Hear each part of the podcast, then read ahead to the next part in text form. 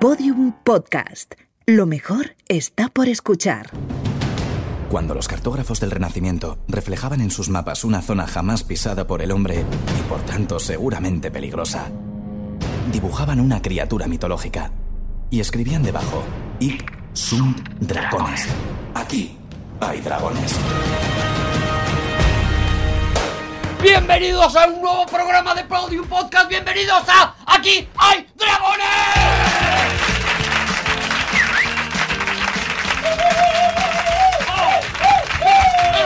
Pero, pero, pero, Esta, esta la he bailado yo, esta la he bailado yo en su, Es- en su eh, momento. en su- en- su en- momento la he bailado yo. En, su en momento. mi tiempo. En su momento la he bailado yo. Pues Porque hay gente que House dice Martin. esta Eh, música es de mi tiempo, como si ya hubiera muerto, o sea, como Bueno, es- ya, pero que la he bailado cuando salió, quiero decir. habría que verte bailando esto, ¿eh? Just happy, just happy. Decía eso, ¿no? Are you happy? Are you happy creo que no lo dice Bueno, bueno, exactamente, no, pero, el concepto, el concepto. Ah. ¿Decimos quiénes somos o ya la gente lo sabe? probablemente la gente ya lo sepa, pero ha venido hoy Javier Calzado. Juan Gómez Jurado. Arturo González Campos y... ¿y ¿Quién queda? Rodrigo Cortés. es que yo, lo he hecho mal, yo. es que lo he hecho mal porque explico, o sea, yo os lo explico O sea, para que lo mira sepáis. que lo tenemos esto súper coreografiado. Oye, el Claro, gui- el o sea, guión- el guión, entonces- Juan, el guión, concho. Escúchame, de entonces- verdad, Juan, ojalá te hagan fijo en pasapalabra, te lo digo en serio. o sea. ¿Tú? ¿Tú? ¿Dónde ha fallado la cosa? No, porque yo te tenía que haber dicho a ti. No, pero se da igual, tú puedes decir a otro con tal de que. claro, se si mueva la un cosa es que puesto. fluya. ¿Dónde La- ha fallado? Vamos a ver, yo he presentado a Javi. Vale, Javi, ¿tú a quién? Yo, lógicamente, a Juan. A Juan. Juan. ¿Y tú? Ah, Y Juan debería haber tú, Arturo, presentado a otra vez. Rodrigo O y sea, me que ha, la- me ha la ha presentado. cagado Juan. La ha cagado La he Juan. cagado Sí, yo, la he sí, cagado ya yo. está. Iden- Identificado el error. Juan es una estrella de la tele y entonces, pues claro, Oye, ahí es donde él brilla. ¿Me podéis llamar por teléfono? Mira, Sí, voy a poner sí. el. Voy a poner el. tengo tu teléfono. En que suene. Yo te ¿Cómo se llamo a dice dos. en que suene? Pues En- que suene. en, en total, Lo voy a poner en que suene. En y, que lo voy a, suene, y lo voy sí. a acercar a. en ajustes, donde pone que suene. ¿Vosotros a Rodrigo lo tenéis en favoritos? Yo sí. Yo te enseño mi favorito. Cuando No, me claro. llaméis, va a sonar la alarma, va a sonar. tu, tu, tu, tu, tu, tu, tu. Te llamo. Qué y nervios, ¿no? Ahora esto está sonando. Bueno, se tiene que ir a un. Nunca hemos tardado satélite. tanto en Os empezar. Os Pues estáis comunicando a través de un Tiene satélite, que ir a pero un una, ante- satélite. una Qué antena, gasto. luego un y tiene- satélite. Ahí está, ahí está.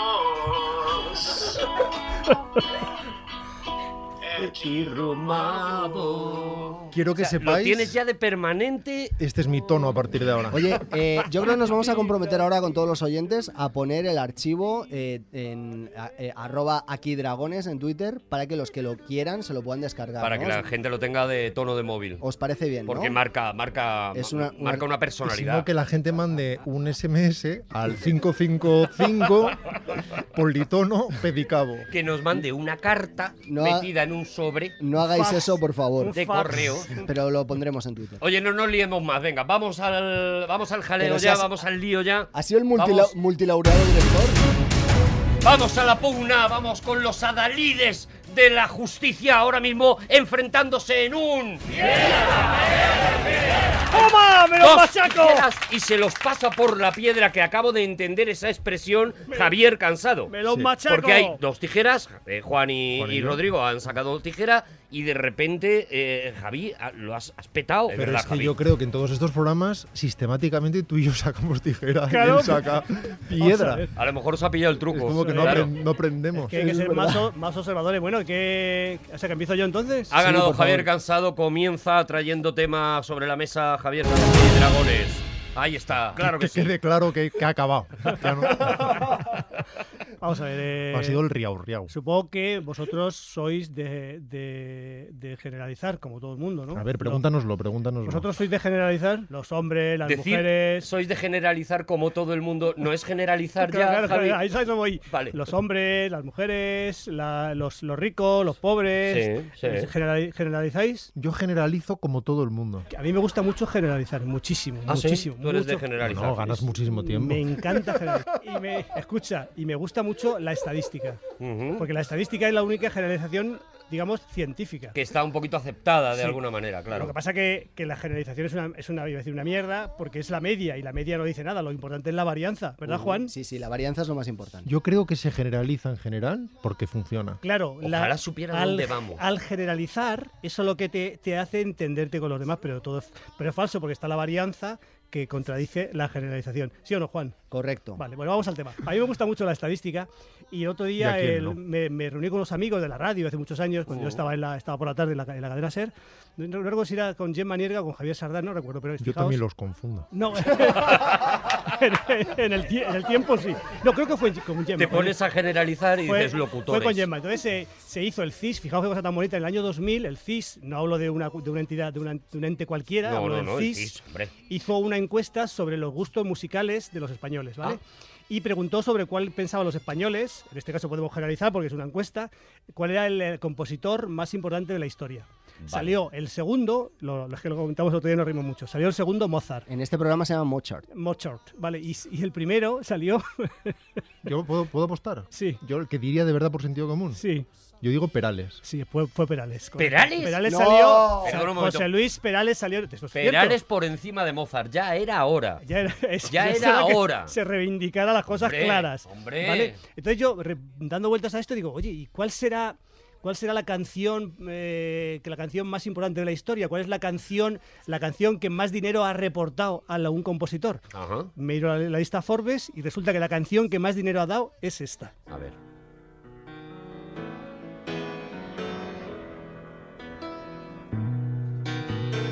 Goodbye, Norma Jean.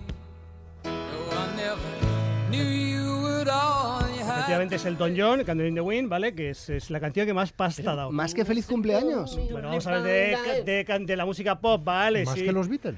Sí. de- de- Más que de- Yesterday. Sí, más que, más que en muchas. Bueno, de esas Más que thriller de vamos a Michael ver que- Jackson. Que, Forbes. vamos a Perdona, ver. más que la canción de Vuelve a casa, vuelve por Navidad, que te esperamos, que esa canción ha dado dinero todos los años, está pom pom pom pom. Bueno, eso habrá sido aquí en Spain, pero, eh, pero en el resto del Ah. mundo estamos hablando del, All del- over the world. del planeta, estamos Vale. hablando. Y quiero deciros que la sexta es Macarena. ¡Ay, Macarena! La sexta, ¿eh? Vale, vale, vale. voy- voy- ah, doy un paso más allá. ¿Cuál es la canción más importante según la crítica? Uh. Según la crítica, la revista Rolling Stone hizo una serie de entrevistas a, a personajes muy famosos de la crítica musical de, to- todos los tiempos, vivos y muertos. Los muertos no contestaron, lógico. Y eh, pues. También en eso está generalizando, oh, Javi. Bueno, es, es así, o sea, esto es- son datos, yo no fui. Y salió que la canción más, im- más importante, más influyente era Like a Rolling Stone de Bob Dylan, De ¿vale? Bob Dylan. Pero como la revista es Rolling Stone, digo, pues no vale, no me vale. Como Claro, lo ha planteamiento- hecho como un poquito, planteamiento, claro. como plan- Pero hay una, una universidad, esto sí me, me hace fascinante, una universidad del Reino Unido, la Universidad de mm, Goldsmith Ah, la de Goldsmith. que esto es cos- que dice cuál es la canción más mejor de la historia la canción mejor cómo se baremiza eso cómo se llega a la conclusión Preguntando a todo el mundo No. en la calle. Fíjate, no, No. fíjate porque no te pueden decir Perales y concluiremos todos que posiblemente Perales no sea un- una Mm. persona maravillosa. Pues preguntándole a solo los sabios de la calle. Vale, pues algo parecido le encargan a un espe- especialista en software, a un músico especialista en software que tiene un nombre que se llama Mick Grayson, que le dice haz, un- haz un para- haz unos parámetros de eh, informáticos que tengan en cuenta distintas cosas, por ejemplo BFM. ¿Y eso es algo parecido a preguntarle a los sabios en la calle? Por bueno, a un ejemplo, sabio, Pifián. a un sabio, un sabio que se dedica a estas cosas, vale, vale. Que, que mire el número de la- el timbre de una canción, el número de, de- de- de armonías de la canción, la letra de la canción, que tenga eso- esos pa- esos parámetros, lo meta en una máquina y salga una canción, cuál es la canción más importante. Pero una máquina más- cualquiera, o sea, por ejemplo, una lavadora. si es inteligente, sí. O sea, te- si Claro. es una, una máquina que sea capaz de leer ese software, sí. Y con estos parámetros, con estos parámetros, la canción mejor de la historia es esta. ¡Oh!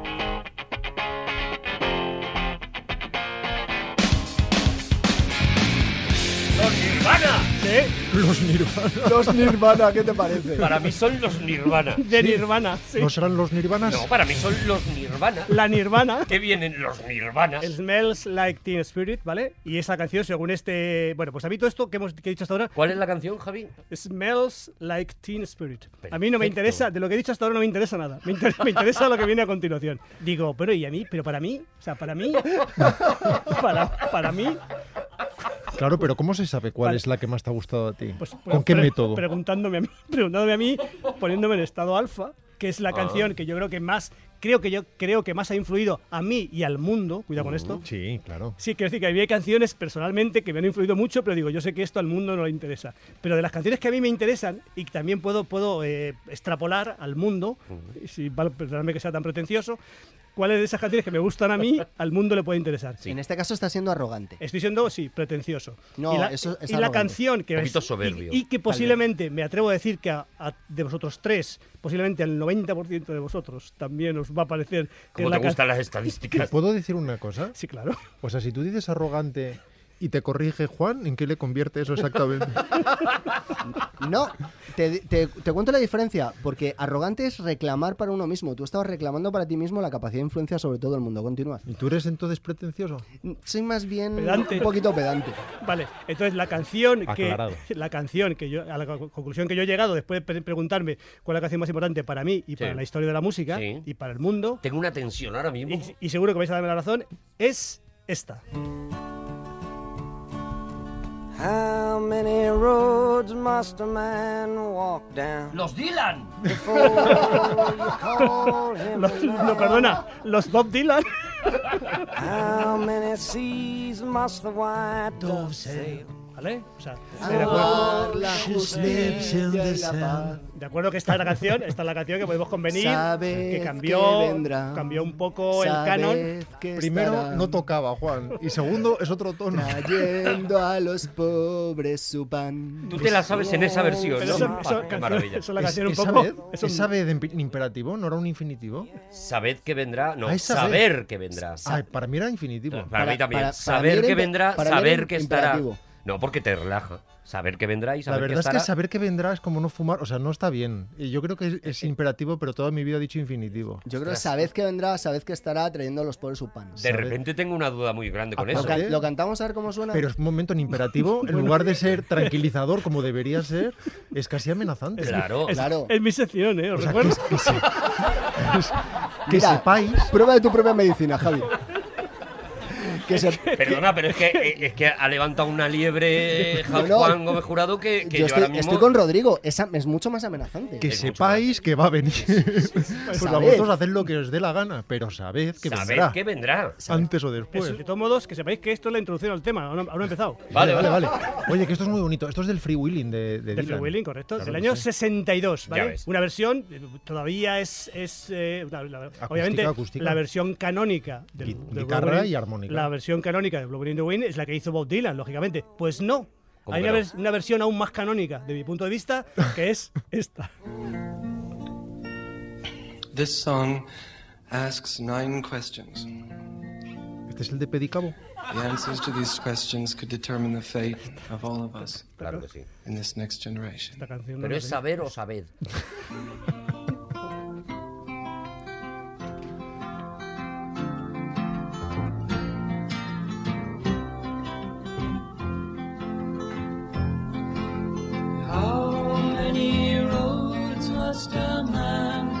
Esta es la versión más canónica, más eclesial. Esta sí que más- pide misa, Más esta pide country, más, más, más, eh, puedo decir, que, que entronca más con la, con la sabiduría, con la música popular americana, ¿no? Estos son Con Peter Paul and Mary, pues. Peter ¿no? Paul and Mary, ¿vale? Los Peter Paul and Mary es que el le año llamo yo. 62, ¿vale? Pero hacen el acorde ese final que es una mierda, Javi. O sea, es muy, muy, muy, muy, muy blandito, muy blandito. Claro, pero sí, sí, sí, sí, pero por eso prefiero que es más canónico.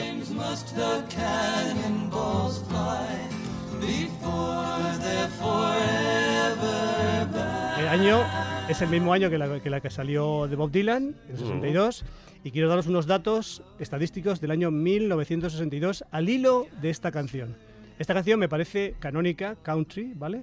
Entonces voy a dar unos datos de España, de la, ca- de la cabaña ganadera que había en ese, en ese año. Ah, ¿vale? muy bien. Si os Muy- parece. Si sí, os hombre, parece. claro. O Sí, sea, claro, es. claro que sí. eh, eh, por, por ubicar un poquito la sección, si es que la estoy entendiendo, tú vas a colocar una canción y a darnos unos datos eh, Que tienen que ver con esa- que tienen que ver con ese momento histórico en el que sonaba la canción. Y- Me parece que, no sé, si este programa nos parece útil, yo ya no sé.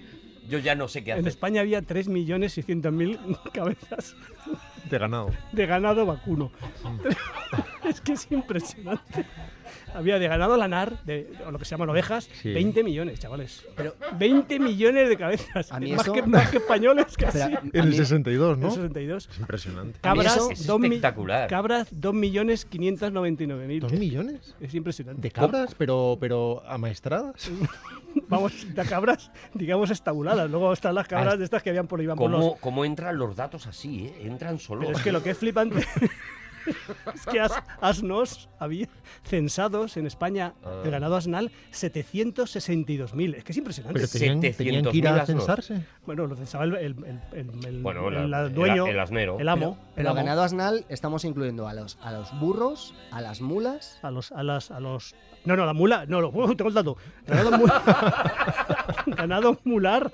Había 1.135.000 cabezas en España. Javier, el concepto de las secciones es maravilloso, te lo prometo. Escucha, o sea, escucha. No, pu- no puedo, no puedo escuchar los Y- datos porque solo estoy flipando con el concepto. Y las gallinas, había 40 millones de gallinas. Censadas, 40 millones de gallinas. Censadas. Gallina arriba, Siempre gallina son abajo. datos, grosso modo, Claro, estadísticos, ¿vale? Muchas gallinas, de hecho, me imagino que en aquello, como, como pasa ahora, en muchos, en muchas cajas de huevos pondría gallinas criadas escuchando a Peter Paul and Mary Ah, Eh, cantando eso Blow- es. Blowing in the Wind. Pero No, claro. pero esto, es, esto es muy importante, os lo explico yo. O sea, saber el número de cerdos, por ejemplo, por habitante, te indica la riqueza de un país. Por ejemplo, eh, cada año, cada danés se come de media cinco cerdos. Tengo el dato. En España Mira. había 6 millones de cerdos. Vale. Seis Y es- millones de ¿Y cerdos. españoles? El 62 habría como 30 o millones, Pues 30 y poco entonces millones. somos, en comparación con los daneses, muy pobres. Muy ¿Alguien? pobres con la cantidad de cerdos que somos capaces de comer. ¿no? Que ¿Alguien se ha comemos. creído de verdad que un danés se come cinco cerdos al año? Yo no. Pero vamos a ver, o sea, se sacrifican 25 millones de cerdos al año Y se, eh, y se es- es tiran mortal. se- tres. Y tiene- tenemos 5 millones de Pero daneses. estamos en lo de siempre. Habrá un danés que se habrá comido a lo mejor 16 cerdos, que está... Un ansias, un ansias. Que está como los del río y habrá otro danés que el hombre pues no ha pillado ni Bueno, pero avancemos. Dejemos, dejemos el año 62 62 está muy claro el Y- ganado y, va- y que había. vayamos a 1964.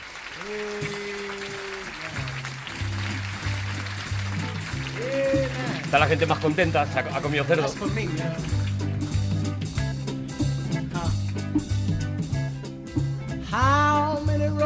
Anda, es la misma canción pero en Es- una versión ya es- del 64. Blowing in the Wind por el maravilloso Sam Cooke, que murió, Sam Cooke. murió jovencito, que fue con Ray Charles, quien, quien revolucionó la, la música de- afroamericana. Una barbaridad, Sankuk. Lo que Sam hace Cooke con la es- voz Sam Sankuk es Cooke una barbaridad. es lo más, o sea, ni Mervyn Gay, por supuesto, ni, Ni Otis Redding ni siquiera. nadie, o sea, o es sea, una- no, esto es algo, es, es un, es, un- es un verdadero, es un as, es Sí, un as de Una vez Rodrigo me recomendó un concierto de él que es la releche, aunque esté grabado regular porque no hay más porque se murió joven, que era el Sí, del, ¿cómo se llama? El del Apolo, ¿no? Directo Juan. en el Apolo, seguramente. sí. Esto, está- esto es- una esto es- maravilla. esto es en directo en el Sam Apollo. Cook es muy bueno. Esto es directo en el Apolo. Estadísticas. ¿Qué, Cuidado. qué pensáis que me ha sugerido la versión de Sam Cook de Blowing in the Wind? Bueno, yo creo que es Apolo, pues serán helados y nos vas a decir No, no, Ay. no, no, no, es, es Ay. me ha su- Cohetes. me ha su- no, no, no, no, no, no, me ha sugerido el, el número de, de obras de teatro que se estrenaron en España. Ah, muy porque bien. Sam Cook tenía una puesta en escena muy teatral y me claro. parece además la Ah, No, y el versión teatro Apolo y el teatro y el Apolo. teatro Teatro Apolo, Apolo. el teatro Apolo por supuesto. Se cae también. por su propio peso. Vale, pues eh, Vamos con los datos, los datos, datitos que entran datos. por los que salen. Es que vais a flipar, es que vais a decir, pero ¿cómo se te ha ocurrido, cómo se te ha ocurrido tratar, traer a colación este, este, este dato? Se estrenaron comedias en el año 64, hablo, 116 comedias, ¿vale? 116 come- en el mundo entero. No, no, España. España, eh, España, solo. joder, Vale, por vale, favor, por Perdón, céntrate, ¿eh? que no se- perdón, que os no se pido- importa. No, no me caben los perdones en el Estamos pecho. hablando desde el mundo para España. Claro, claro, es verdad, es verdad. 116 comedias, 42 dramas, Mm. 29 obra lírica en el 64, obras religiosas, cero.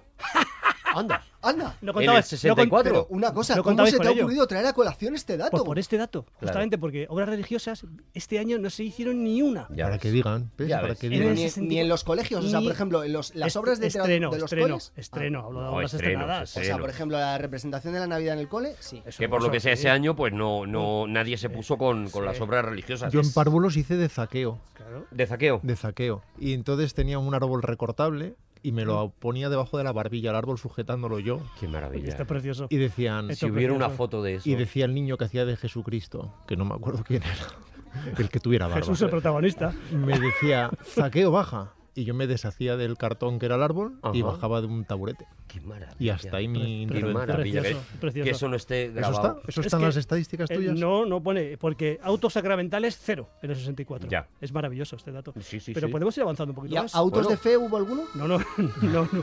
Vamos. Cada vez mejores Pero- los temas, ¿eh? Creo que voy entendiendo que siempre son versiones de Blowing in the Wind. Eh, bueno, habrá me- que o- o deducir- me engaño. Habrá que deducirlo, pero escucha, mira. Viele Straßen auf dieser Welt sind Straßen voll Tränen und Leid. ¿Alemán? Marlene, Hombre, Marlene Dietrich. Marlene Ah, es Dietrich. Marlene Dietrich. Ah. Marlene Dietrich, ya en los, en los albores de su muerte. Eh, Cuando ya no parecía, cuando ya no razonaba. Comenzando a morir, es lo que quieres decir. Oh. Sí, Ah, ya. ya. ya había roto a morir, ¿no? Ya la mujer ya estaba así. Es del 65, de 65 es una versión en alemán, obviamente, Sí. muy, muy poco agradable, vamos a decir. Arrastradita. Y tengo unos datos estadísticos que vais a flipar. Bueno, Vais a decir, adelante. pero ¿cómo se nos ha ocurrido a este hombre relacionar Marlene Dietrich, la versión así alemana, un poco ro- roza- rozengos- rozangosa, rozago- roza, rozan, roz- que roza mucho, o sea, eh, roz- Rozosa. rociera. Eh, ¿Qué deciros? Los, los, los movimientos sísmicos que detectaron en España en el 65, en los distintos observatorios que hay, Movimientos sísmicos. que, que no terremotos. Vale. ¿Por qué, por qué has relacionado la canción de Marlene Dietrich con movimientos Arturo, sísmicos? es, es obvio, escúchala, sube un poquito. Möge es sein, ¿No ves cómo roza, que es una de las versiones con más rozamiento? Tiene, tienes Esto tanta pide, razón. pide tienes terremoto tanta esto, razón, de pide verdad. terremoto, pide terremoto. Bueno, pues los datos son, en Almería, en, la- en el observatorio de Almería se registraron 17, 17 terremotos, en todo el año hablo, ¿eh? 17 terremotos, y en Toledo 22 terremotos. Uh, Toledo, qué año tuvo. Pero, pero el Toledo? observatorio, sabes que el epicentro luego puede estar un poquito más allá, a lo mejor puede estar en Ciudad Real, o sea, que eso lo te digo, o sea, lo han detectado en Toledo, se arrogan ellos el éxito. Eh. Mira, hemos sido nosotros ya, pero es que lo Es- tenéis vosotros. Ese terremoto es mío, no es mío, tal. ya. En Alicante, 285, Oh, Es que es impresionante. Todo terremo- es que eso, llamarlo terremotos, movimientos sísmicos, Sí, movi- le- movimientos. Le llamaban terremoto a cualquier cualquier cosita, cosa, ¿no? movimientos sísmiquitos. Era ahí, ahí, Bueno, ay, que- ay, que se me mueve la taza. En el, el observatorio de la Cartuja, en Sevilla, 49, y en el observatorio del Ebro, que no sé dónde está, pero debe estar cerca del Duero más o menos, Por ahí va a andar. 41, 41 O terremotos. sea que la mejor campaña la hizo Alicante. Ca- Alicante fue la que más se fijó, digamos, la que vio que vio lo que se nos venía encima. Vamos a avanzar uno más. A la siguiente.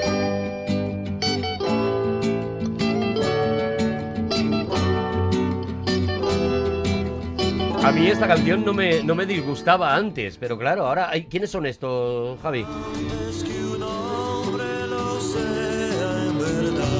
Esto es en español.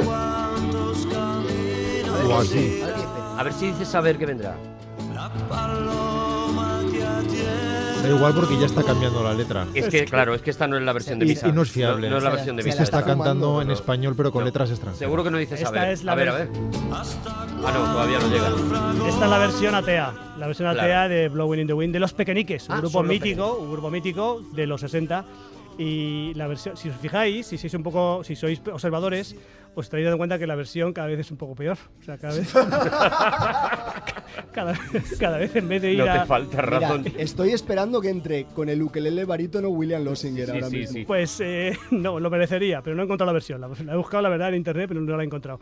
Y, y quiero daros, fíjate que fíjate, que escuchar la canción, los pequeñiques, sí. ¿os acordáis? Con, con corbata, chaqueta, todos muy elegantes. Yeyes. Eran yeyes. Yeyes, Mm. yeyes con el pelo más o menos corto, o sea, unas personas, digamos, educadas, ¿vale? Pues tengo los datos estadísticos de los estudiantes universitarios que había en ese año, en el 66, en España. ¿Qué os parece? Bueno, ¿A me que está- fascina. Está, está bien traído? Me- Sí. Está brutal. Pero Entre voy a, ellos os, tú, vo- ¿no? os voy a retar.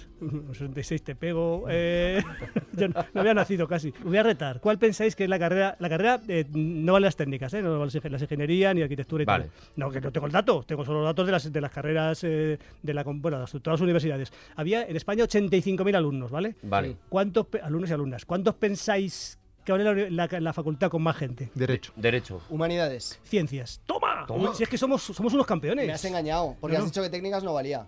No, pero ciencia no es técnica. Otro- Ingeniero, de, ingeniero agrónomo sí es técnica. La ciencia, o sea, químico no es, cien- no Yo es, huelo no es tongo. técnico. Anda, mi madre, que Pero no, es que veamos. ci- además, ciencias no es nada, ¿no? ¿Qué ciencia? Ciencias, ¿Qué ciencia física, es que es? química, biología, geología. No sé Pero, pero no hay una carrera que se llame ciencias. Luego tendrás ciencias físicas, ciencias. Claro, es que así ganan seguro. Vale, habéis impugnado, vale, me vale, venga, vamos a, Bru- vamos a Bruselas, vale, los Venga. niños, los niños no son Ahora, fáciles de cosas comer, como vale, son, vale. Javi. Bueno, pues No te pues- lo podemos pasar Bueno, todo, pues, No Javi. es, pues no es derecho, joder, no es derecho, ya está. O sea, admito que ciencias engloba todo. Claro, hombre. Aunque yo no sé si en aquella época exist- estaban diferenciadas, pero sí, bueno, física y química y matemáticas seguro, vale. Bien, vale, lo, lo acepto. Pero no es derecho la que más, la que más medicina. 19.000 estudiantes de medicina, 19.000 medicina, 13.000 as- estudiantes y estudiantas de derecho. Yo creo que si la gente lo pide, puede haber segunda parte Hombre, de estadísticas musicales. Arturo. Que me parece que ha nacido un género. Y ter- Y no digo yo que no. y tercera parte Que no también. merezca un programa solo a eso. Y vamos a una nueva pelea. Esta vez eh, Rodrigo Cortés, Juan Gómez Jurado. Arturo, ¿puedo participar fuera del concurso? Puedes participar, pero da igual que ganes. Aunque, aunque O sea, ganes, es, es ansiedad, ¿no? una victoria moral, ¿vale? Es ansiedad. Bueno, pues preparados los dos contendientes y el, Sí, y el sí. espontáneo. Si gana Javi, elige Javi. ¿quién elige? Una, dos, tres. Hay dos tijeras, empate a tijeras y ha ganado Javi, que es el que no podía ganar. Pero no estáis muy empeñados en las tijeras, de verdad, os lo digo. Porque estamos jugando a la psicología inversa todos. Claro. Y aparte, Rodrigo lo ha hecho antes. En plan, es que no debes sacar tijera. Claro, pum. hay que desempatar, así que de nuevo. No puede ser, no puede ser, pero es que ahora hasta Javi ha sacado tijeras ya también. Es que la ¿Tres tijera tijeras? tiene un no sé qué. Vale, eh, está prohibido sacar tijera. Hecho. Vale. Vale, en este paso está prohibido ya. Los dos papel. no, pero- Si total, pero el te das- juego este es una mierda, Un pues momento, vamos a, a un romperlo momento, del Arturo, todo. ¿Te das cuenta lo absurdo que acabas Sí, de hacer? sí, sí. Porque solo quedarían piedra y papel, y Claro. entonces todos jugaríamos papel para ganar. Claro, para ganar, no, no, no valdría, ¿no? Claro, hay que volver Vale. a hacerlo. Está permitido sacar tijeras solo uno de los dos. ¿Vale? ¡Atención! Una piedra contra una tijera. Juan en Gómez Jurado se ha empeñado en la tijera Pero y mal. eso es lo que le ha hundido la vida. Pero porque vuelvo a perder Pues has siempre. vuelto a O sea, perder, has llevo vuelto a 22 perder. programas seguidos perdiendo. Ya la historia de tu vida, Juan, las cosas como son. y ahora sí, ahora es el momento de... No, el- no, un momento, un momento. Tijera. Que sepáis que ha acabado el tema. Adelante, Rodrigo, lo que tú quieras. Voy a hablaros de una película de Orson Welles, curiosamente recién estrenada, que se llama Al otro lado del viento.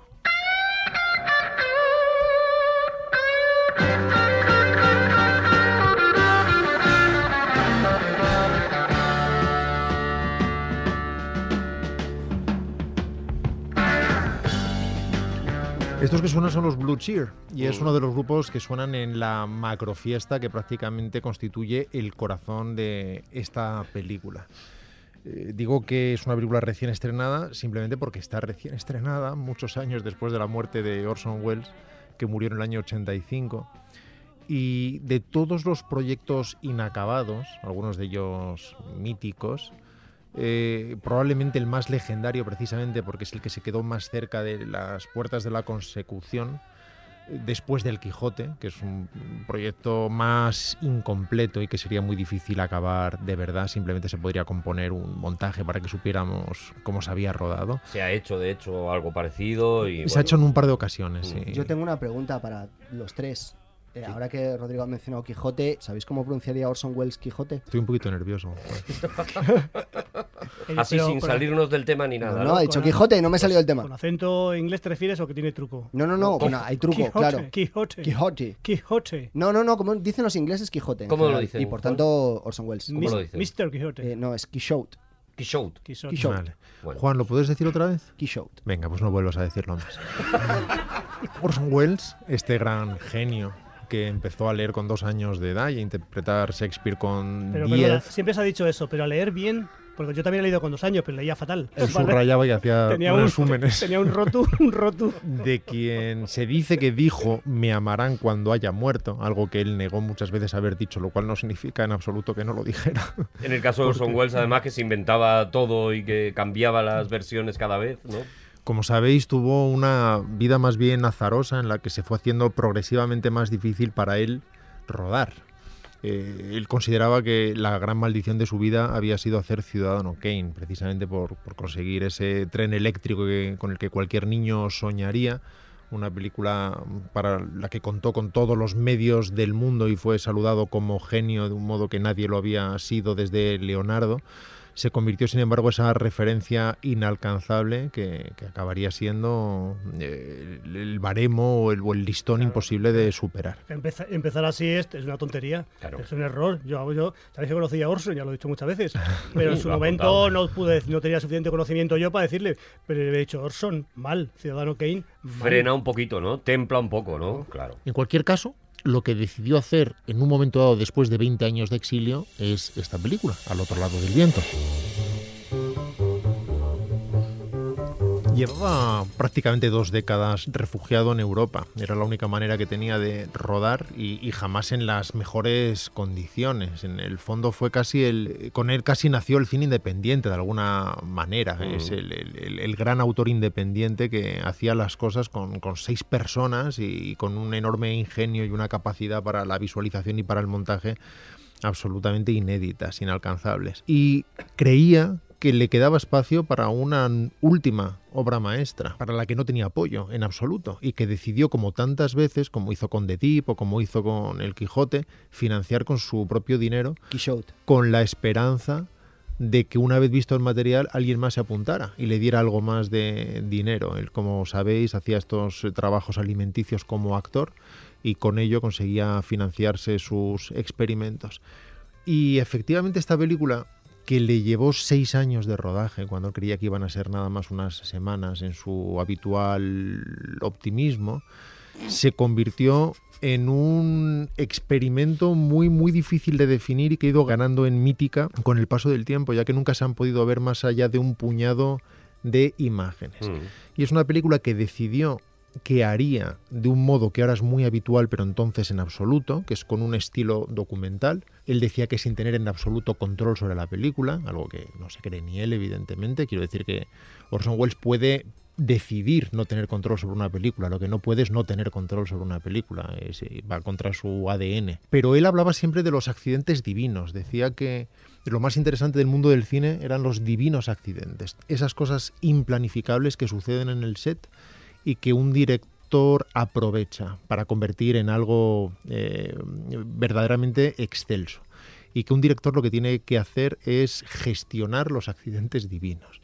Y, y decidió hacer una película que fuera solo accidentes divinos, por decirlo de alguna manera, sin planificación previa, con los actores improvisando, sin un texto, sin un guión, algo que hay que tomar con muchas pinzas. Escribió un guión, aunque lo iba alterando sobre la marcha y, y- y que tiene muchísimo de, au- de autobiográfico, aunque él como solía hacer lo negó una y mil veces, porque hablaba al fin y al cabo de un gran director, de un gran maestro, que llevaba dos décadas de exilio en Europa, incapaz de hacer su eh, gran última película y que consigue hacerla de manera incompleta y trata de proyectarla para sus invitados a ver si de este modo consigue acabarla.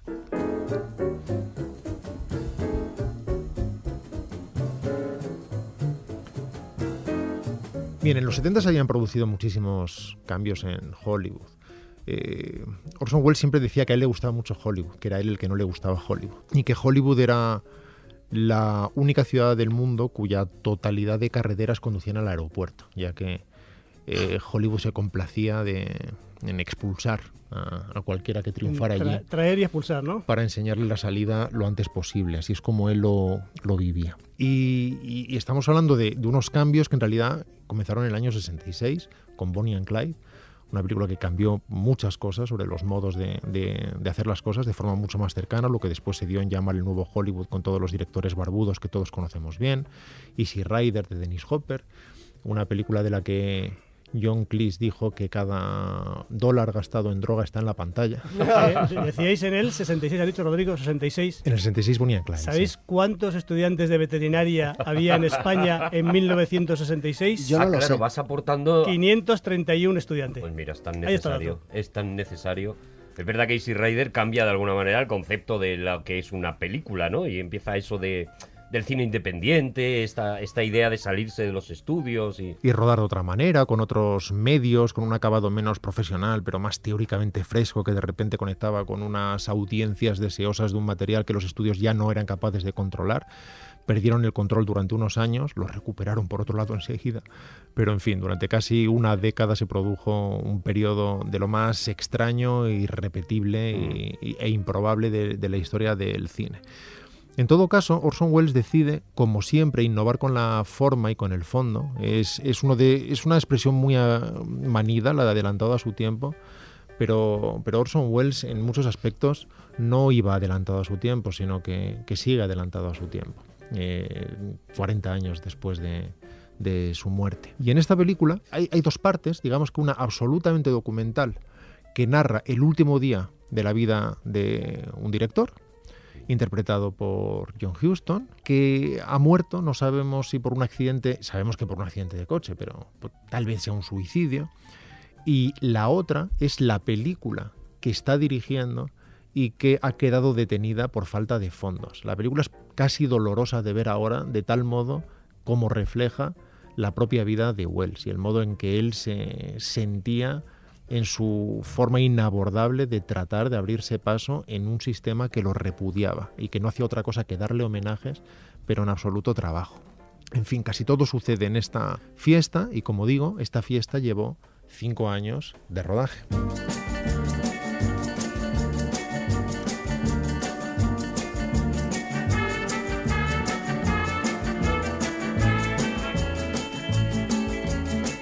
Peter Boganovich, un director muy conocido, en ese momento aún no había dirigido nada. Era un joven cinéfilo que se pegaba lo más posible a todos los directores a los que admiraba y en el mejor de los casos les hacía un libro. Y uno de ellos fue precisamente Orson Welles, para quien estaba preparando una macroentrevista que en España fue editada años después con el título de Ciudadano Welles, precisamente y le dio un papel, un papelito, un papelito precisamente de quien él era en el año 70, cuando empezó el rodaje de la película, un periodista que quería saber algo de este director interpretado por John Huston. Wells, por cierto, se arrepintió siempre de no haber interpretado él el papel. Dijo, ¿por qué le tengo que dar a Houston un papel tan bueno como el de... Que, este que de- él bordaría, además, Claro, porque ¿por qué según no estás me- viendo la película, estás viendo a Wells todo el rato. Eso es, el personaje de Jake Hanador. Eh, Llega un momento que incluso cuando recuerdas la peli, a veces hasta recuerdas a Wells. sí, aunque- recuerdas la cara de Wells. aunque fuera John Huston el que lo estuviera interpretando. En fin, eran grandes amigos y en cualquier caso él también encarnaba su propia leyenda con su propia poesía y había muchos elementos eh, de paralelo entre, entre uno y el otro. En esta fiesta consigue integrar un montón de directores además conocidos, a Chabrol, a Curtis Harrison, a Paul Mazursky, a Harry Jaglon, que es el que escribió además Los desayunos con Orson Welles, este actor, director, director muy mm, regulero, pero en fin, si pasa la historia por algo es por haber hecho el libro con Orson Welles. El propio Dennis Hopper, Eh, ahí lástima, no tengo estadísticas de ese año. De, de Hombre, Javi, hay que venir también un poquito eh, preparado, claro. A mí me parece mal. Todos los años no los tengo. es que hubo versiones de Blowing in the Wind, hubo los que hubo. Ahora O sea, esto queda güero. El caso es que cuando Bogdanovich hizo este papel fue sin ningún tipo de preparación. Él se iba a rodar su primera película por fin, The Last Picture Show, y Orson Welles le preguntaba, ¿a qué hora sales? A las 3. Dice, pues a las 12 es muy buena hora para que estés en el aeropuerto donde los aviones vuelan bajo, que vamos a hacer unas escenas de la película esta de la que llevo un tiempo hablándote. Y se encontró imitando a Jerry Lewis y haciendo este papel de- de periodista. El caso es que esta es la historia de un maestro y, y su discípulo de alguna manera. Inicialmente quería que hubiera sido la historia de un torero y de su sucesor, pero decidió llevarla al mundo del cine ya que lo que quería es hacer una película no solamente en Hollywood, sino una película que describiera Hollywood.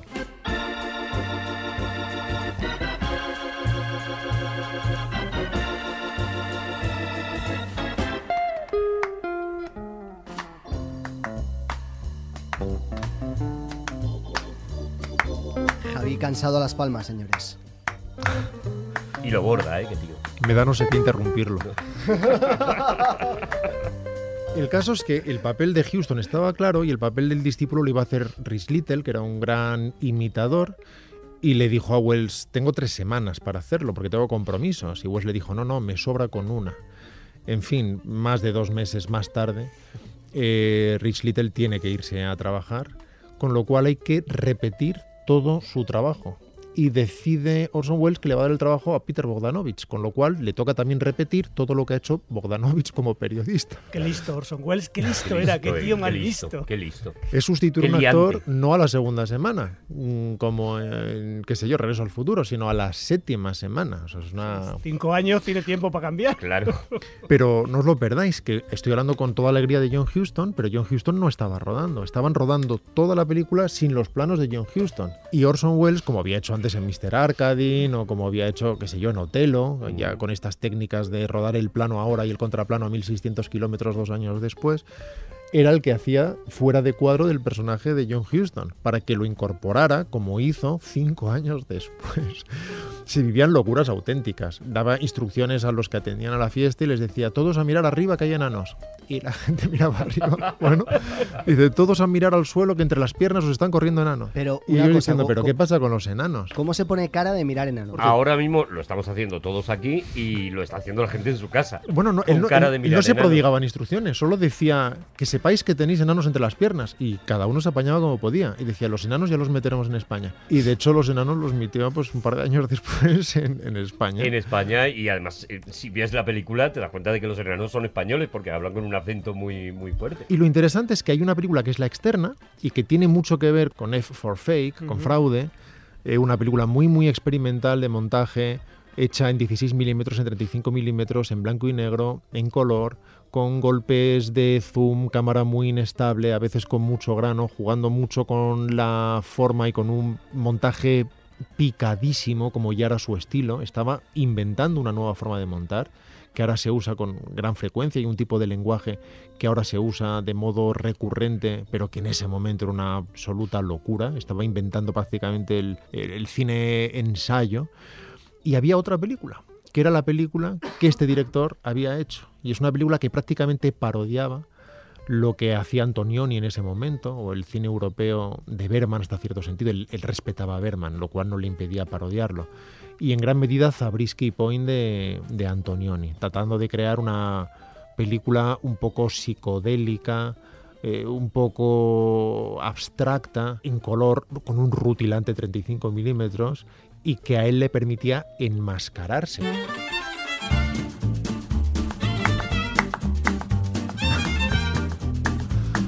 Es muy curioso porque tú entras en, en Netflix para ver al otro lado del viento y te marca como que es una película que es- la están emitiendo en Dolby Vision, que es la máxima calidad de imagen disponible a día de hoy. Y luego, claro, te enfrentas a, mm, a esos fotogramas que están hechos pues con condiciones muy precarias, ¿no? Que la gente también sepa qué es lo que va a encontrar. Bueno, a mí me- eso rodado en condiciones precarias me parece maravilloso. De hecho, él consigue hacer, ahora hablar- hablaremos de ello, con, con dos duros y con un equipo semiprofesional, consigue resultados que son absolutamente profesionales. Te pueden interesar o no, pero, pero nunca te parecen pobres pero interesantes. Sí, pero no hablamos del cuadro, hablamos del, del tacto final de del lo que grano. estamos viendo, ¿no? Bueno, es que lo que está buscando es, es eso precisamente, es romper la forma de esa manera y muchas veces ilumina de forma uh, deficiente, de forma intencionada, para conseguir esa realidad del documental, cuando las cosas no se preparan. Consigue contraluces o, o- o luces de antorcha muy, muy, muy directas, que no son teóricamente estéticas, pero son muy reales y que, y que devienen en algo fundamentalmente estético al final, del modo en que él lo usa es inevitable. En todo caso, se va 10 días a Arizona, se va a rodar curiosamente junto a la casa que se voló en Zabriskie Point. El primer día ya despide al de sonido, porque ya no está consiguiendo lo que él... Pero tengo una duda, ¿contrata a otro? Sí, Que- claro, claro, sí, sí. O sea, no, no le despide y, y igual lo hace él a lo mejor. No, no, no. Bueno, él, él hacía muchas cosas, pero no, no, no las podía hacer todas. Y en cualquier caso era muy, muy poquita gente. Uno de ellos, Frank Marshall, curiosamente. Su primer trabajo en el cine. Frank Marshall, el, el Productor de Spielberg. de Spielberg, con su exmujer Kathleen Kennedy, que en ese momento era un chaval que estaba aprendiendo y, hac- y te- sujetaba la claqueta o, o sujetaba el micro Ya ves, aprendiendo con Orson Welles, claro. o buscaba la manera de pagar a todo el mundo y de resolver problemas. Y su gran mano derecha fue Gary Graver, que era el operador, que no era un operador reputado en absoluto, en absoluto. Simplemente le llamó al hotel Beverly Hills y en cuanto le dijo que era operador, Orson Welles dijo, ven, ven para acá inmediatamente. Digo, a mí me han llamado dos operadores en la vida, Greg Tolan, el operador de Ciudadano Kane, y tú. Así que vente para acá. Le llamó él a Orson Welles. Él a Orson Welles, sí. Soy, soy operador y estoy aquí. Señor Wells, si usted quiere, yo... A mí me pasa ahora que casi todas las tardes me llama un operador. Sí. Y, y- y- y con, normalmente con acento extranjero me ofrece cambiar de línea telefónica. Bueno, a Orson Welles le deberían llamar cientos, pero no, no lo hicieron. Eh, na- nadie considera que pueda llamar a Orson Welles para ofrecerse, pero este hombre que debía ser un inconsciente absoluto, Gary Graver, y que no es un grandísimo operador en absoluto, ni ha tenido carrera después, y que sin embargo hizo un muy, muy, muy buen trabajo, pero que entre otras cosas hizo de, de- de esclavo de Wells. Eh, cuando le preguntan a la mujer de Graver, ¿tenéis una relación paterno-filial? Decía, no era muy paternal, Wells. Era más filial que paternal. Lo que sí hacía Graeber es eh, exactamente aquello que le dijeran. Aprender sobre la marcha y además tenía un determinado gusto. Lo, lo cierto es que después dedicó varios años de su vida a hacer porno como director, porque necesitaba comer principalmente, con seudónimo, no quería que se usara su nombre, usó el seudónimo de Aktop Telmig, pero en fin, no tuvo una carrera lustrosa precisamente. Sin embargo, sí que fue el director de fotografía de Fraude y de Al otro lado del viento.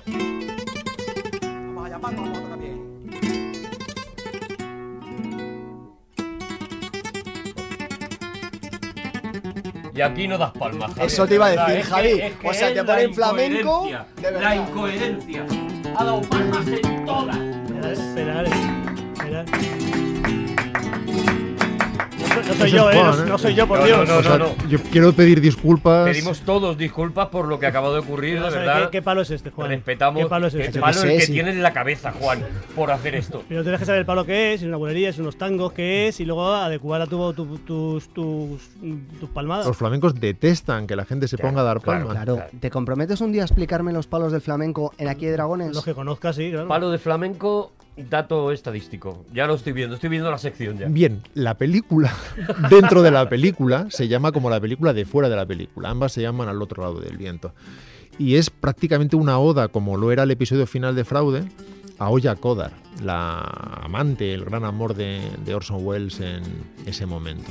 Su gran musa y un mito erótico del momento que él usa de una forma que él no había hecho jamás. Él decía que él era fundamentalmente puritano, como se describía Buñuel a sí mismo, eh, a la hora de rodar y que no le interesaba el sexo en pantalla porque decía que era una prueba de falta de imaginación en general.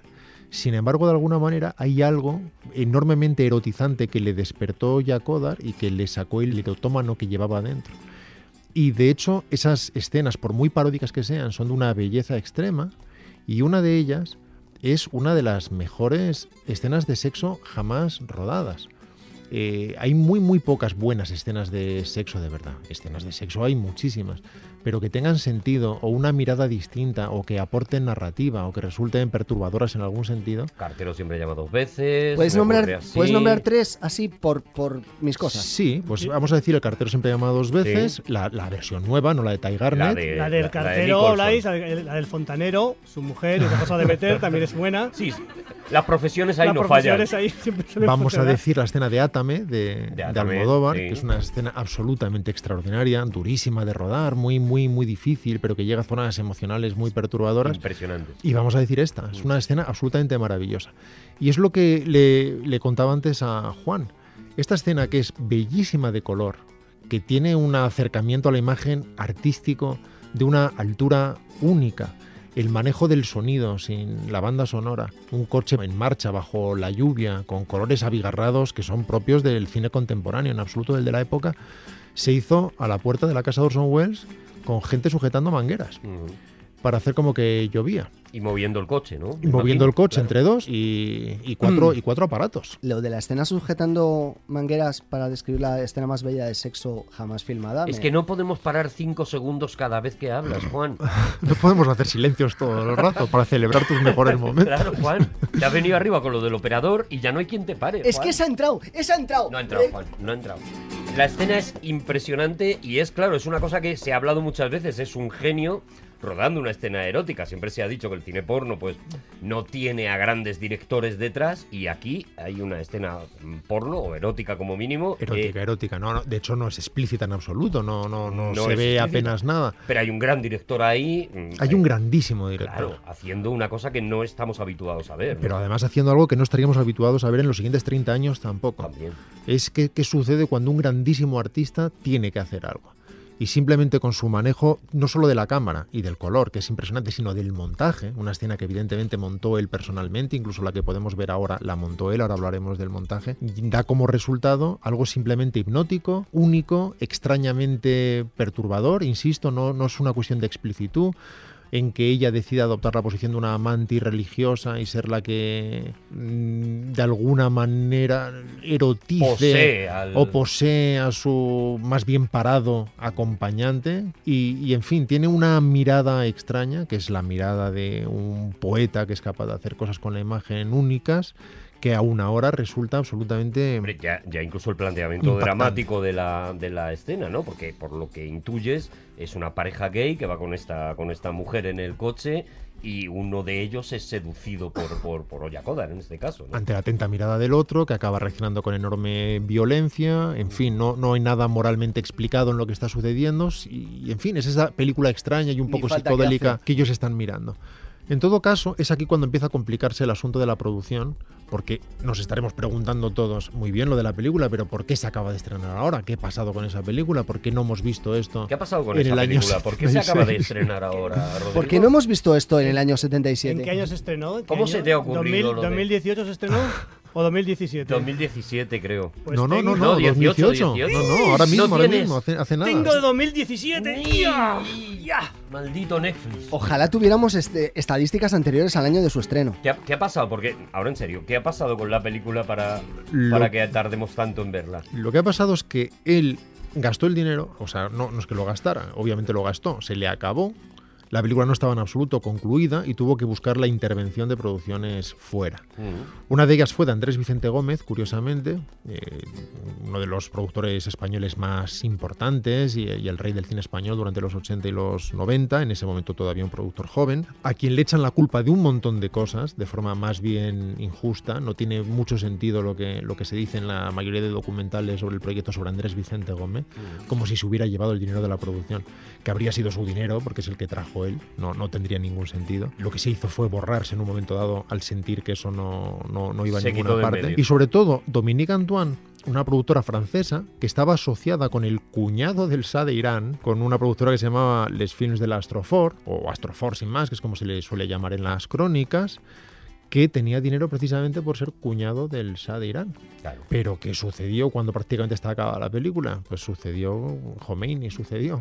Y sucedieron las revueltas en Irán que hicieron que el Shaya no tuviera el predicamento que tuvo, la película quedó secuestrada, al final acabó en una cámara acorazada en Francia, paralizada por la justicia, y con una lucha y un pleito absoluto tras la muerte de Orson Welles sobre de quién era el negativo. Las leyes francesas en teoría determinan que la posesión de la película siempre es del autor, pero no es en absoluto así siempre.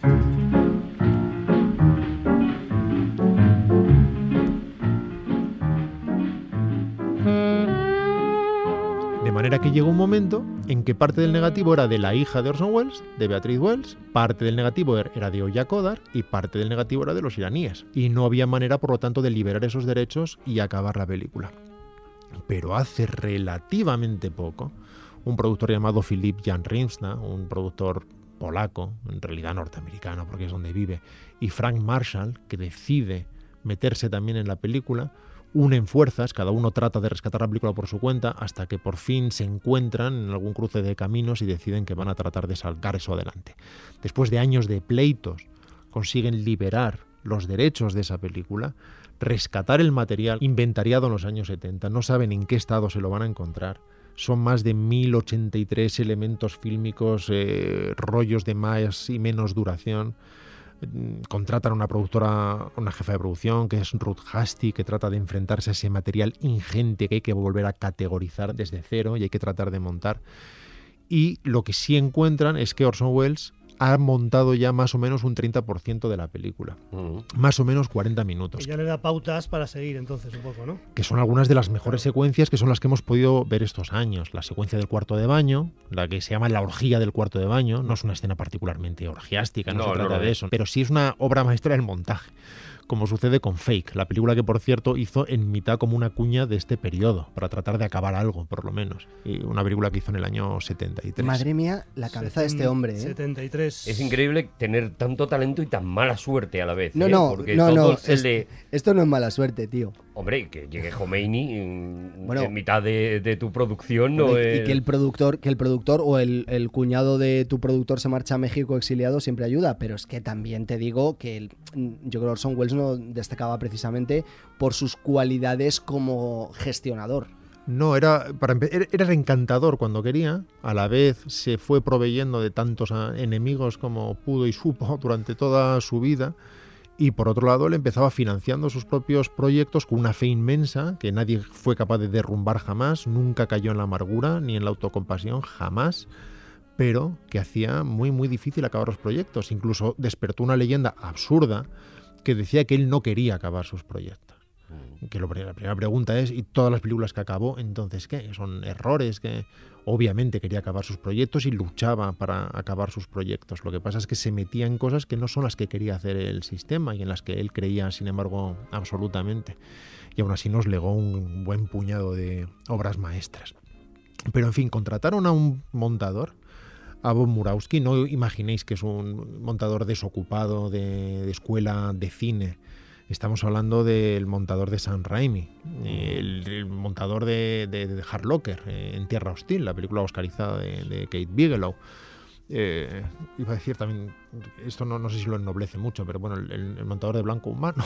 De Blanco Humano. La de Van Damme. La de Van Damme, la de John Escúchame, Woo. peliculón, ¿eh? Obra maestra. Es una ma- maravillosa película. de las películas primeras que montó Bob Murowski.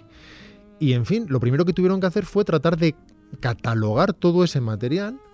Tuvieron que limpiarlo, vieron que estaba mucho mejor conservado de lo que esperaban, eso fue una buena noticia. Escanearlo absolutamente todo, usar software profesional que conseguía detectar eh, puntos de referencia de cada fotograma para poder ver los montajes originales de Wells y que de forma automática los referenciara al negativo original. Un trabajo que llevó dos días y medio a un procesador que si no, si lo hubiera hecho un ser humano, lo habría llevado nueve meses, nueve, diez meses, lo cual permitió que por lo menos fuera abordable ese trabajo de categorización. Y luego tratar de meterse en la cabeza de Wells, lo cual es simplemente imposible.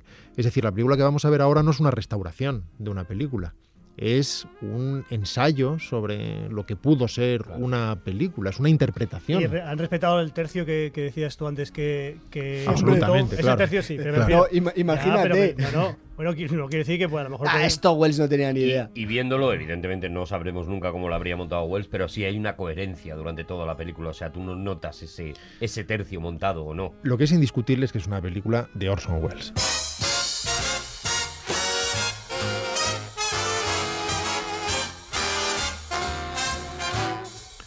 Uno reconoce matices estilísticos que ven fraude, uno reconoce precisamente estas películas europeas como el proceso en determinadas huidas o ese montaje velocísimo de Otelo, por ejemplo. Y claro, hay un montador que tiene que ponerse la gorra de Wells y hacer algo que estilísticamente se adapte. Tiene que escuchar las instrucciones que daba Wells y que están registradas en un, en un Nagra, que es el aparato de la época. Tiene que leer todas las notas eh, adjuntas al guión o las notas previas de Orson Welles a sus montadores. Aún así, es un trabajo voluntarista de posibilismo, que es, en fin, voy a tomar este encargo como lo haría en cualquier otra película. Voy a ver todo el material que hay y voy a ver qué es aquello que creo que favorece a la película. Llamaron a Michel Legrand, el músico francés, eh, que ya había hecho la música de Fraude y que ha hecho una banda sonora que no sabemos si es la que habría querido Wells, seguramente no. Wells, por otro lado, no destacaba precisamente por la música de sus películas, sí por su musicalidad, ya que su montaje es eminentemente musical, pero no por la música literalmente. Trata de dar coherencia con la grabación orquestal hecha en Bélgica y de Big Band, porque quería mucho jazz Wells en París. Una limpieza masiva de diálogo, porque el diálogo sí que estaba perjudicadísimo. Y casi 50 años después, por fin se estrena, gracias a la intervención de Netflix, que es quien financia el proyecto, El otro lado del viento.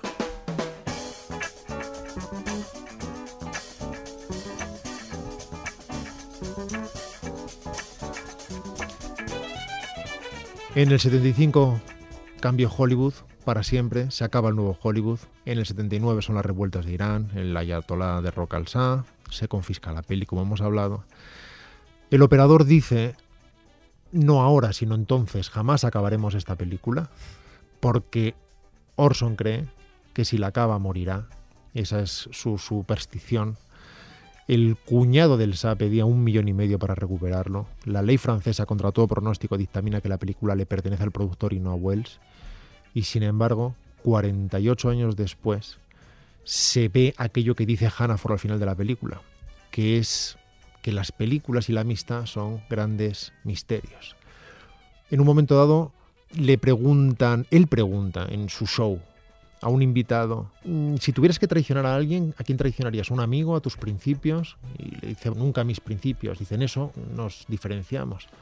Yo a quien no traicionaría nunca es un amigo. Y de hecho él acabó muy muy mal con Peter Bogdanovich.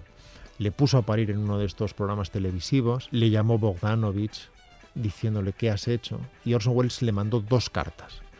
Una de ellas le decía estoy horrorizado, he traicionado tu amistad y la otra decía te lo mereces, elige, elige la que, la que quieres. En todo caso, lo que dijo Orson Welles cuando presentó la película a los financieros pidiendo casi de rodillas en el homenaje que le hicieron en el American Film Institute, rebajándose con mucho encanto, pero rebajándose de una manera muy muy triste para los ojos del espectador actual ante un genio absoluto como es Orson Welles. Será una de esas películas que amas u odias, como por otro lado casi todas. Hombre, yo lo Qué que- eh, bonito. Yo, yo vi la película hace cuatro días y no, no sé vuestra opinión, ya la, ya la iréis viendo.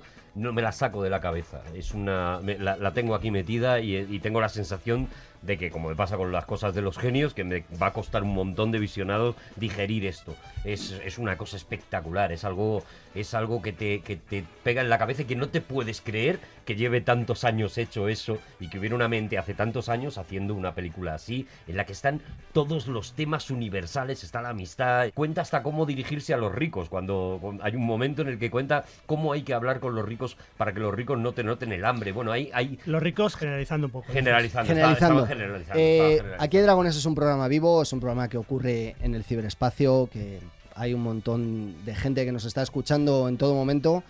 Eh, hay un, un compañero podcaster, eh, Berto Romero. Berto Romero. Berto Romero No sé le- quién es. eh, eh, hace un podcast, es eh, Nadie sabe nada. Nadie sabe nada. no tengo le he ni idea, mandado, no lo sé. mientras yo estaba escuchando a Rodrigo... Yo Co- escucho ese podcast, sé que está Andreu Buenafuente, no tengo ni idea de quién es Berto Romero. Eh, le he grabado, he grabado un trozo de Rodrigo hablando sobre Al otro lado del viento, película Sí. sobre la que estuvimos hablando hace unos días, y le he dicho, Rodrigo hablando al otro lado del viento en Aquí hay dragones. Y responde Berto Romero en- con muchas mayúsculas, tengo que escuchar eso ya.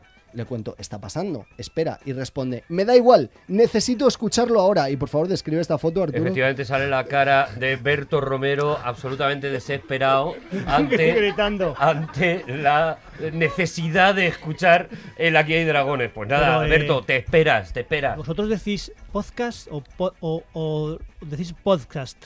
¿Sabes lo que te digo? O sea, La Z, ¿dónde la metéis? ¡Seguimos en Aquí hay dragones!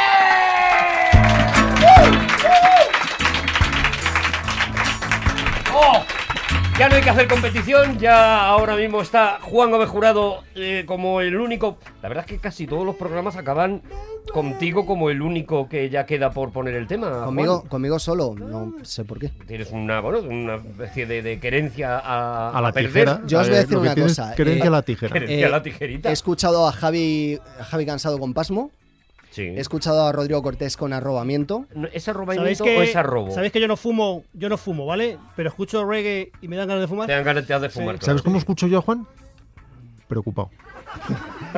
Y entonces, eh, después de estos dos temazos que han traído ellos, yo. La verdad es que han estado brutales. no, los ha sido dos, eh. precioso, de verdad. Hombre, Eh, y me imagino, me imagino, mira, se me hacen los deditos huéspedes cuando me digas el tema de que has traído tú. pues yo voy a hacerlo muy cortito, pero os voy a hablar de alguien que, como yo, hoy también es un perdedor.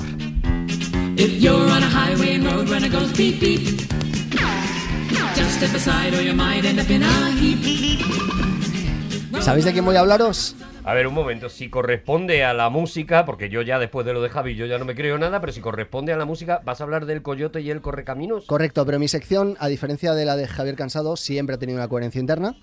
Uh, qué daño le ha hecho eso. Eh, Formalmente es impecable lo que yo, lo que yo hago, ver- impecable. la pero tu cabeza y la de Orson Welles, yo creo que van bastante a la par. O sea, hay unos grillos ahí. Pero eh, ¿por qué vas a hablar del coyote? Cuidado, es- es uno de mis iconos de la vida. O sea, el coyote es. Willy E. Coyote para mí es uno de los grandes de, vamos a del decir universo. Will, Will, Will, porque Will, Will, porque es Will, no es Willy, Es Willy E. Coyote. Will, Willy E. Coyote. ¿Vale? Voy a hablar del coyote porque sí. Le he preguntado a él porque estaba hablando de todas las cosas que No, ha dicho no, que no tenía tiene razón. sentido. Javi, dile cuántos sea, me coyotes paso- había en los montes españoles Vamos en el a ver. año 71. Pues lo busco ahora mismo, que busco el dato, pero yo he estado argumentando la sección que he hecho, por lo menos 10 minutos, y luego he hecho la sección. Y tú Claro. dices que no tienes por qué argumentar, por puesto que yo no he argumentado. Error, porque yo sí que he argumentado. La Eso es verdad es que verdad. Javi ha Eso venido con es un verdad. palé de argumentos me hagas- antes, lo ha me hagas- puesto encima de la una Una vez vez más, y como el coyote pierdo, me quito el No me hagas sombrero. aporías. Y a ver, el dato de los coyotes. Espérate, el dato de los coyotes de los montes de Toledo, ¿quieres? ¿Te vale? Sí. Tengo los datos. Había 37 censados, 37 coyotes en los montes de Toledo. 37. Sí, señor. Ala, Ah, venga, Ojalá fuera cierto. Bueno, el caso es que en 1949 sí que hubo un coyote por primera vez en la historia del cine.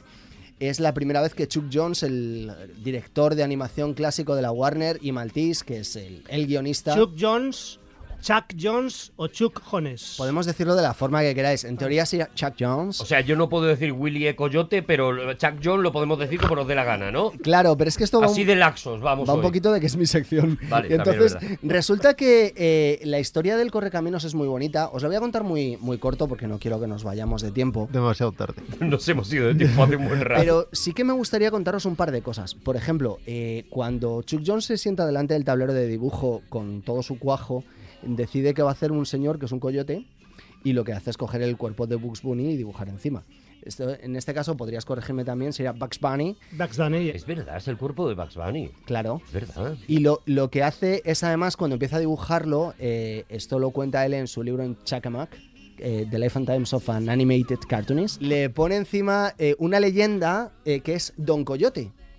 Eh, aquí en España eh, hemos a veces eh, a- aludido a que Don Coyote era por Don Quijote, Mm. ¿no? Os podríais decir Don Coyote, Don Quijote, si se parecen. ¿Sabes No. cómo se decía Quijote en, En Orson Wellesiano. Eh, correcto, por, por eso te lo he dicho yo antes. ¿Has visto cómo lo hilo todo? Como Qué hilo un- un maravilla. tema con otro. Estamos muy orgullosos, Juan. Coyote en inglés es coyore. Coyore. Coyore. Sí, sí. Y mientras que Quijote en inglés, ¿cómo se dice, Rodrigo? Don Quijote. Quixote, Quixote. Quixote. En inglés, en inglés muy cerrado. Y esto me lo ha dicho un hispanista, eh, ojo. O sea, no me lo ha dicho cualquiera. Ch, Cuidado, eh. Un hispanista inglés que ha estado dando unas conferencias en el Instituto Cervantes de Liverpool. Pero ¿quién sabe, ¿quién sabe mejor español? ¿Ese señor o, por ejemplo, yo? Pues mira, te digo, ya te digo ya que, que él. O sea, es alucinante. lo- ¿Sabes la- su- sabe el subjuntivo? ¿Sabes que tenemos subjuntivo? los hispanistas ingleses son El absolutamente subjuntivo asombrosos. en, en Argentina tampoco sabe mucho que lo tenemos, ¿eh? El caso es que, fijaos, ya, ya hemos llegado a que el cuerpo del coyote es el, el cuerpo de Es el Bugs cuerpo de Bunny. Bugs Bunny, es Sin verdad. embargo, la cola, atención, la cola, ¿sabéis com- de dónde viene la cola del coyote? No. Normalmente en, en la tradición occidental a los animales se les eh, dibuja la cola formando una ola, una ola suavecita. Sin embargo, Chuck Jones dice que él se fijó en Hakushita Hokusai, Ah, qué pájaro. Japo- ¿Japonés? japonés, japonés, Claro. ¿sabéis? Claro. El de la, la ola esta que... oh, Ah, vale, sí, la ola esta famosa de los cuadros. Eso es, eso es. Que sí. es porque él quería que fuera como una garra, una especie de garra que estuviera de alguna forma trasladando un carácter amenazador al personaje que contrastara, por otro lado, con ese cuerpo cochambroso que le había puesto, que el hombre pues da ganas de darle un poquito de dinero cuando tú lo estás viendo. Me pareció una mierda el tema, pero me estás enganchando, Juan. Me, Pero si es estoy tu, muy per- sorprendido. es tu personaje Es favorito. mi de- personaje favorito, ¿verdad? de la historia de la Es verdad, animación, es verdad, es no, verdad. no- no te pelees contra ti mismo. Lo de Hasusige me ha, me ha vuelto muy loco. Y hay otra cosa muy curiosa también de- dentro de la creación de la, del personaje de Will E. Coyote, y es que Chuck Jones eh, era mala gente, era un tío muy falso y racionalizaba mucho. Fijaos que solo se hicieron en la etapa de Chuck Jones con Maltese, se hicieron eh, solo 16 episodios entre 1949 y 1964. Todos los episodios que recordáis vosotros, ¿os gustaba el coyote de pequeños? Es que no sé lo que es el coyote. ¿Qué es Eh, el coyote? Coyote y el Correcamino. Correcamino. Ah, sí, claro, es que el coyote solo no. Es el, el perdedor Sí, por sí, sí, antonomasia. claro, el coyote y el correcaminos, claro, pero es que el coyote solo no, pa- el coyote solo dije, yo, yo- Te que- acabas de ubicar en el, Loser. en Claro, el ¿eh? yo- tema, yo digo, Javi, ahora yo- mismo. Yo, claro, yo con respeto y cariño que- y Este que admiración. hablábamos de Mallorquí. Claro, yo pensaba que era el coyote que era un personaje de la, de la mitología mexicana, pero no pensaba que era el coyote este, el coyote del, del correcaminos. Pues Perdona, Juan. mira, a Javi le ha costado la mitad de tiempo que a mí entender de qué iba el tema. Y con el suyo. Y el, el- el caso es que eh, el, coyo- el coyote. eh, recordamos 16 episodios clásicos de ellos, que son los de la etapa de la Warner. Por desgracia, eh, uno de los cuatro hermanos Warner eh, decidió, un señor al que no le importaba nada. Ah, Claro, Warner la- Bros. Eran hermanos. Ves, te va encajando todo. Al final sales de aquí qué- sabiendo de qué hemos hablado Qué hoy. temazo, Juan. No le importaba nada la animación, decidió suspender el estudio y eh, se cargaron la animación. El, el coyote y el correcaminos cayeron en manos de The Patty Frelen, que os- igual os suena porque se- era lo, pri- La Pantera Rosa. lo primero que tú veías cuando salía la pantera rosa. Aparecía ahí eh, The Patty Frelen. The Patty ¿Sabéis, Freleng. ¿Sabéis cuál es el otro hit de estos dos? No, El- el oso hormiguero. No, el, poli- el, eh, Clouseau, ¿no? No. los sables de Star Wars. Le pusieron la luz ellos. Claro, porque era un estudio de animación. Juan, y entonces, Juan, no, no, nos estás- Cualquiera que haya hecho estás algo con Star apabulla- Wars, mis nos, respetos. nos estás apabullando hoy, ¿eh? con datos, Nos eso y estás maravilloso. apabullando, tío. Y, y los 16 episodios clásicos que, que recuerdan y de los, los que habla Chuck Jones, porque son los que pasan a la historia de la Chuck Jones, animación y convierten además a- al coyote en un personaje absolutamente icónico, eh, él hablaría después que tenían nueve reglas, nueve reglas que tenían los animadores encima de la mesa y que estaban absolutamente labradas en mármol y que no se podían saltar en ninguno de los episodios. Y dijo Chuck Jones. Nueve reglas. Las nueve reglas de eh, El Coyote. un episodio del Coyote y el Correcamino. Tal y como se recoge en su libro Chacamac, The Life and Times of an Animated Cartoonist. Por supuesto. Mira un déjà vu. Te voy a pedir, Sí. Javier Cansado, Venga, dame. que tú que tienes voz de Chuck Jones, que por favor nos leas las reglas una a uno. A ver, las nueve Espero- reglas. ¿Las traduzco o las digo en inglés? Eh, no, yo creo que vete, Ah, está traduci- traducida ya, vale, uh, qué fácil. vete traduciéndolas directamente del castellano. No es un reto para Javi. Vale, primera regla. Uno, el correcaminos no puede hacer daño al coyote, solo pitarle con sus bip bip. Esto lo recordáis, ¿no? Sí. ¿Qué Ah, Ah, pasa? vale, no le podía atacar. al- Está a para puntito arreglar. de hacerle daño, pero nunca le hace daño. Por ejemplo, ¿os acordáis, por ejemplo, cuando estaba al borde del precipicio Sí. y entonces se acercaba por detrás del come- caminos y hacía mic, mic, Es verdad, no le empujaba. Que eso, por cierto, era un, un- un sonido que hacía uno de los animadores del estudio, eh, que pasaba por delante de los de- demás o por detrás y decía, voy, voy a pasar. Y entonces hacían mic, mic. Y entonces le- a todo el mundo le hizo gracia, se lo a- adjudicaron al Correcaminos y ahí. Al Correcaminus. Al Correcaminos. Común. Era Acceleratis Incredibulus. ¿Os, os aco- os Dos, acordáis? Dos. norma dos. El coyote no puede ser herido por ninguna fuerza externa, solo por su propia ineptitud o por los fallos y averías de los productos ACME. Eso Correcto. es mentira. Eso es mentira. Eso Sabéis es que le- mentira. le, atropellaban trenes, le, atropellaban, camiones. trenes, que se le caían De cosas. hecho, eh, Mentira. la primera también es mentira. también Le, le atacó a- con un boomerang en el episodio 2, el correcaminos. Pasemos a la norma 3. El coyote podría optar por parar en cualquier momento por voluntad propia, si no fuese porque se trata de un fanático. ¿Qué es un fanático, Javi? Un fanático es aquel que redobla sus esfuerzos cuando ha olvidado sus objetivos. Correcto. Fíjate, Javier Cansado, qué maravilla. Pero me he quedado muy loco, Javi. Claro, es que esto es pues obvio, ¿no? ¿No lo Eh, sabíais? Bueno, pues eh, No lo esperábamos de alguien encerrado en el tubo de una obra. esto, esto sí, esto sí, esto sí. El coyote podría, podía parar en algún momento. Todo el dinero que se gasta en Acme podría, por ejemplo, dedicarlo a comprar hamburguesas. Pues eh, no. Pero no, no lo hace. Siguiente norma. Cuarta, no hay ningún tipo de diálogo, nunca, excepto el bip bip. Eh, también, ¡Hurra! También, también es mentira, porque como sabéis, el coyote llega a hablar en, un- incluso en hasta tres ocasiones en los 16 primeros, eh, primer episodio A mí clásico. no me gustaba cuando hablaba. No, No, me gustaba cuando tampoco. hablaba. No me gustaba como cuando hicieron la Pantera Rosa y también la pusieron a hablar y me pareció, me pareció un insulto. Cinco, el correcaminos debe permanecer siempre en la carretera, en caso contrario no haría justicia a su nombre. ¿Es verdad? Claro. Mentira. También mentira, porque como recordáis, por ejemplo, cuando el coyote se acercaba a un precipicio y el otro le pitaba por detrás, había aparecido mágicamente el Pero correcaminos esto es allí. una mierda de reglas, Claro, ¿no? pero qué reglas son esas. O sea, Pues son Chuck, las re- Chuck Jones se pone las reglas para saltárselas él mismo. Bueno, vamos a acabar y luego os cuento. Seis, todas las acciones están confinadas al escenario natural de los personajes, el desierto del suroeste americano.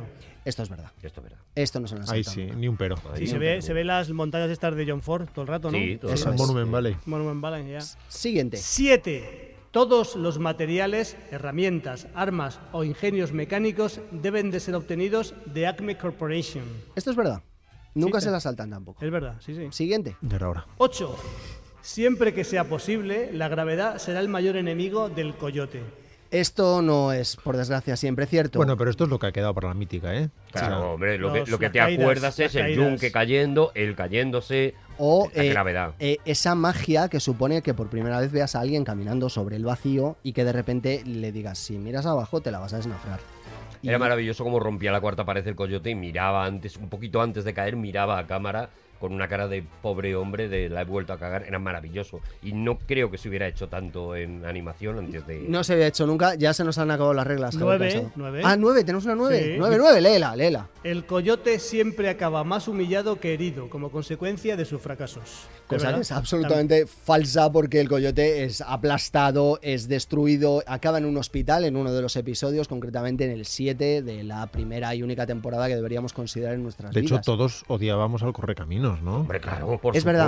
Eh, yo, ¿Por qué he traído yo esto a Yo, colación? yo no, yo, voy- yo iba con el correcaminos. ¿Sí? ¿Ibas con el correcaminos? Vamos a ver, yo era un chivato en clase, lo he dicho muchas veces. Yo, yo, yo voy al- yo juego en otra liga. Yo, mi rollo, mi rollo era ese.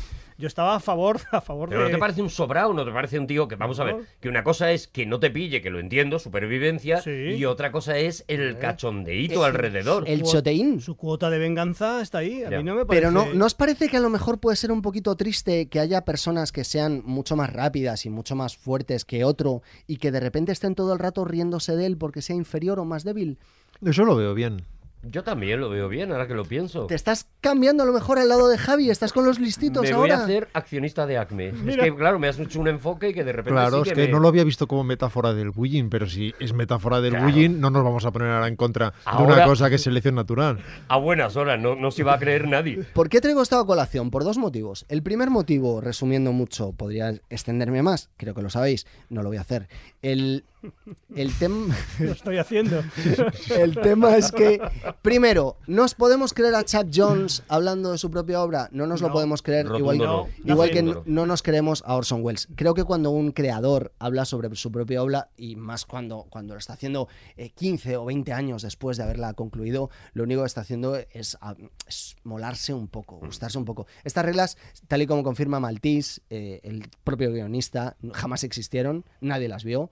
Y simplemente se le han ocurrido porque le parecían bien y las puso en un libro. Bueno, Pe- a pues peor, posteriori. peor, pues si te ocurren 15 años después, hazlas bien por lo menos. Claro, haz, haz algunas que hayas cumplido. Fíjate lo que has hecho y dices, pues mira, esta- estas son las reglas. Es que ni se las repasó. No, claro, es que eso es lo que me parece absolutamente terrible, ¿no? Esa es la primera de las dos conclusiones Sí. que quiero. La traer. segunda. Y la segunda que sí que había una regla con respecto al coyote y al correcaminos. ¿Cuál era, Juan? ¿Cuál era la regla? ¿Cuál era la ¿Cuál, regla? cuál, Había una regla. Había una segunda Una- regla. Solo una regla. Yo con la Segunda una regla. estaba ya bien, Ojalá pero diera otra regla más. La única regla que había con respecto al coyote y al correcaminos es que tú tenías que sentir todo el rato empatía por el perdedor, por a- que aquello, aquel que le perseguía, ese, ese tipo gentuza, ese correcaminos que ojalá muriera, tú querías que fracasara, tú querías que el coyote se lo comiera, tú querías que aquel pobre hombre, aquel pobre Mm. antes de perdedor- que nos abriera Vamos. los ojos Javi. Mm, Vas a Y- y comparar. luego- Yo he querido toda mi vida hasta ahora. Pero esa norma inquebrantable es lo que hizo tan grande a Don Coyote.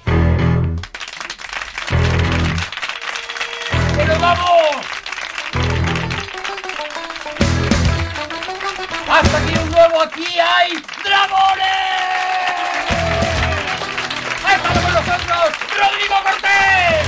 Juan Gómez Jurado. Javier Cansado, ahora lo he hecho bien. Arturo González Campos. Ahora sí, nos vemos en el próximo Aquí hay Dragones. ¡Hasta pronto!